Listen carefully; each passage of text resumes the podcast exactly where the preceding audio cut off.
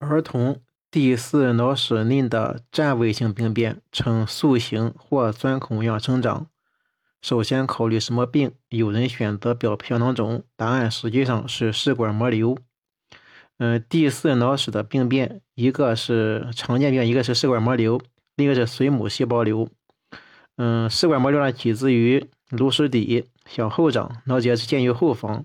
而水母细胞瘤呢，它起于小脑隐部，往前长，所以脑结出现在前边。这个关于试管膜瘤，试管膜瘤呢，它生长缓慢，起源于试管膜细胞及胶质上皮细胞。它生长缓慢，试管膜瘤起源于试管膜细胞和胶质细胞、胶质上皮细胞。嗯，CT 上呢，它呈等密度肿块。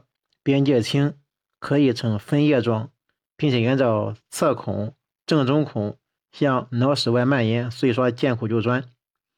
试管膜瘤的瘤内常有散在的点状钙化及多发的低密度囊变，绝大多数肿瘤它位于脑室内，因此呢，试管膜瘤一般没有瘤周水肿。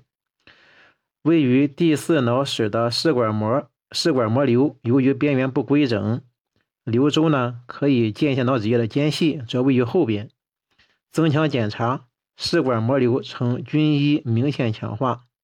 脑室内试管膜瘤可以发生种植转移，引起脑脊液循环通路的阻塞。试管膜瘤通常需要与髓母细胞瘤、星形细胞瘤和胶脑膜瘤鉴别。位于第四脑室内的试管膜瘤常需要与髓母细胞瘤鉴别，髓母细胞瘤它位于小脑隐部，好发于儿童，男性多见，从后往前长。星形细胞瘤很少位于脑室内，并且呢很少发生钙化。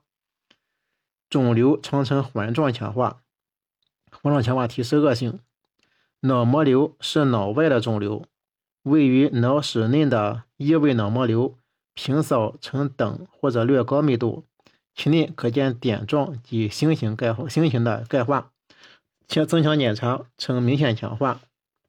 试管膜肿瘤、试管膜瘤占颅内肿瘤的一趴到四趴，多发生于第四脑室，少数肿瘤可以发生在脑实质内。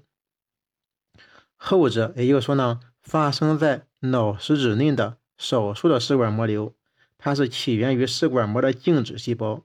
主要发生在小儿和青少年，老人少见。发病高峰是六到十五岁。试管膜瘤临床表现：试管膜瘤呢出现第一个颅压高，颅压高是头痛、恶心、呕吐，头痛、恶心、呕吐是颅内压颅内压增高的表现。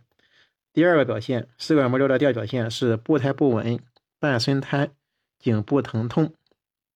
试管膜瘤有两个发病高峰，一个是一到五岁。一个是三十岁，三到十七趴的试管膜瘤有脑脊液播散。诊断要点：试管膜瘤的诊断要点，第一，试管膜瘤这个肿瘤塑形，它充满第四脑室，并经流出孔占据脑池。第二呢，它比髓母细胞瘤、比毛细胞星细胞瘤少见。第三呢，由于试管膜瘤它粘连。浸润生长，所以外科全切很困难。第四呢是试管膜瘤呢与第四脑室底分界欠清。试管膜瘤的病变主要是小脑病变及颅内压增的症状和体征。脑室内试管膜瘤分为囊变型和完全实质型两种。脑内的部分囊变型主要见于青少年，肿瘤常见明显囊变。嗯，完全实质型主要好发于五十岁左右的青年人。部分囊变型主要位于顶叶，CT 平扫肿瘤实质呈等或者稍高密度，钙化区呈高密度，囊变部分呈低密度。试管膜瘤周围可有水肿，增强扫描。嗯，试管膜瘤的实性部分明显强化，囊变部分不强化。T1 加权 T1 项显示肿瘤实质稍低于脑白质，或者呈等信号。囊变 T1 低信号。T 图像，肿瘤实质呈等信号或者略高信号，囊变部分呈高信号。有钙化者钙化区是低信号，增强。试管膜瘤呈明显不均匀强化。完全实质性食管膜瘤常见于额叶，CT 是略高密度，合并出血。钙化者可见高密度。嗯，磁共振呈不均质的 T2 低，T2 高信号。增强检查，肿瘤呈不均匀明显强化。脑室内食管膜瘤可有种植转移，引起脑脊液循环通路的阻塞。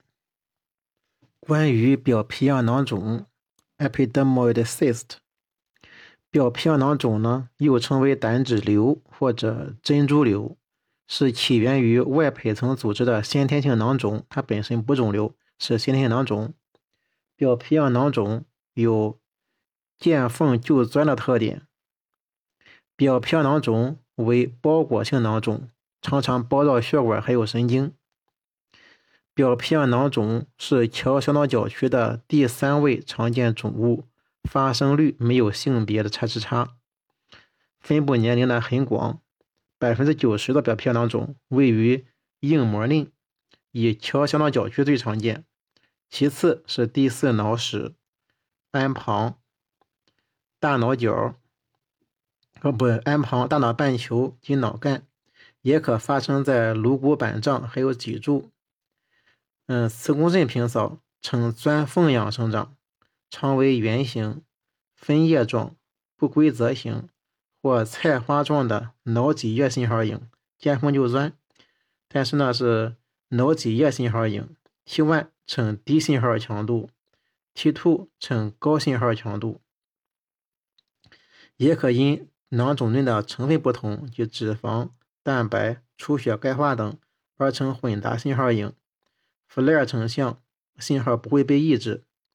颅骨板张内表皮囊肿可以呈膨胀性破坏，边缘锐利的混杂密度影。增强是不强化的，囊肿边缘可见轻微强化。扩散是水分子扩散受限。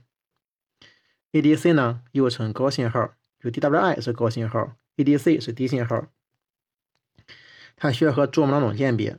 蛛网囊肿，蛛网膜囊肿常发于儿童，男性多见。flare 项完全被抑制，DW 呢没有抑制，DW 呢呈嗯低信号，低信号。第二是感染性的囊肿，如脑囊虫，它的信号与脑脊液信号不同。病灶周围可见水肿和胶质增生，增强后呢有强化。囊性肿瘤。囊性肿瘤的信号与脑脊液不同，增强后呢有强化。皮样囊肿位于中线或中线旁，类似脂肪信号，容易发生破裂。关于表皮样囊肿和皮样囊肿的鉴别，从广义上来说，表皮样囊肿是由单一组织构成的类组织性畸胎瘤，表皮样囊肿实际上是一种畸胎瘤，而皮样囊肿是由多种组织构成的。其构造类似于某种器官，故又称类器官性脐带瘤的称谓。表皮囊肿呢，又称为胆脂瘤，因其洁白如白色珍珠样而称为珍珠瘤。系胚胎时期神经管闭合时混入了外胚层成分，逐渐生长，导致肿块形成，即残留了皮肤表皮细胞层。上皮细胞呢不断更新脱落角化的细胞，使得囊内容物呢逐渐增多，形成肿物。皮样囊肿它属于先天性的疾患，是错构瘤的一种，是由于偏离原位的皮肤细胞原基所形成的先天性囊肿，常位于皮下，偶见于黏膜下或者体内的器官。表皮囊肿。嗯，CT 值是零到十五个湖氏单位嗯，呈均匀或者不均的低密度，边界清楚。有两种形态，表皮囊肿有两种形态，第一是扁平型，形态不规则，肿瘤沿着蛛网膜下腔蔓延，见缝就钻是特点。第二是团块型，多位于硬膜外，呈球形，是混杂密度。嗯，表皮囊肿可以有钙化，但是不常见，多位于囊壁上，也可以位于囊内。第四呢是桥小脑角池、环池、四叠体池的表皮囊肿，可以使脑干受压变形，增强扫描，并得不强化，偶见边缘环形强化。M 二上是鞍上池或桥小脑角池类圆形或不规则病变，边缘是锐利的。T 外加选项大部分是低信号，少数由于瘤体内含液态胆固醇或出血而成高信号。T2 是明显均匀一致的高信号，高于脑脊液信号，比脑脊液的信号还要高。第八 I 呢是高信号，肿瘤的包膜 T1 项呈中等信号，T2 项呈高信号，增强没有强化。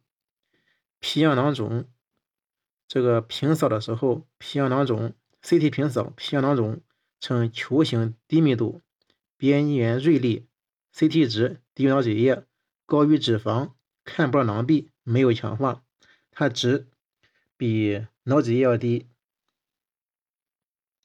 没有强化。皮样囊肿呈囊状，边界清楚，在 T1 项呈高信号，T2 项也是高信号。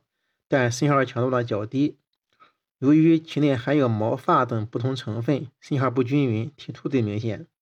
脂肪抑制项可见高信号消失，提示是脂肪成成分。增强检查没有强化，部分囊壁可见强化。皮样囊肿破裂以后，病灶与周围组织分界不清，蛛网膜下腔或者脑室内可见脂肪信号影。就皮样囊肿是可以破裂的，蛛网膜下腔。和脑室内可见脂肪信号影，脑室内脂液界面可见化学位移为影。较小的皮样囊肿破裂，可因内容物外溢而塌陷闭塞。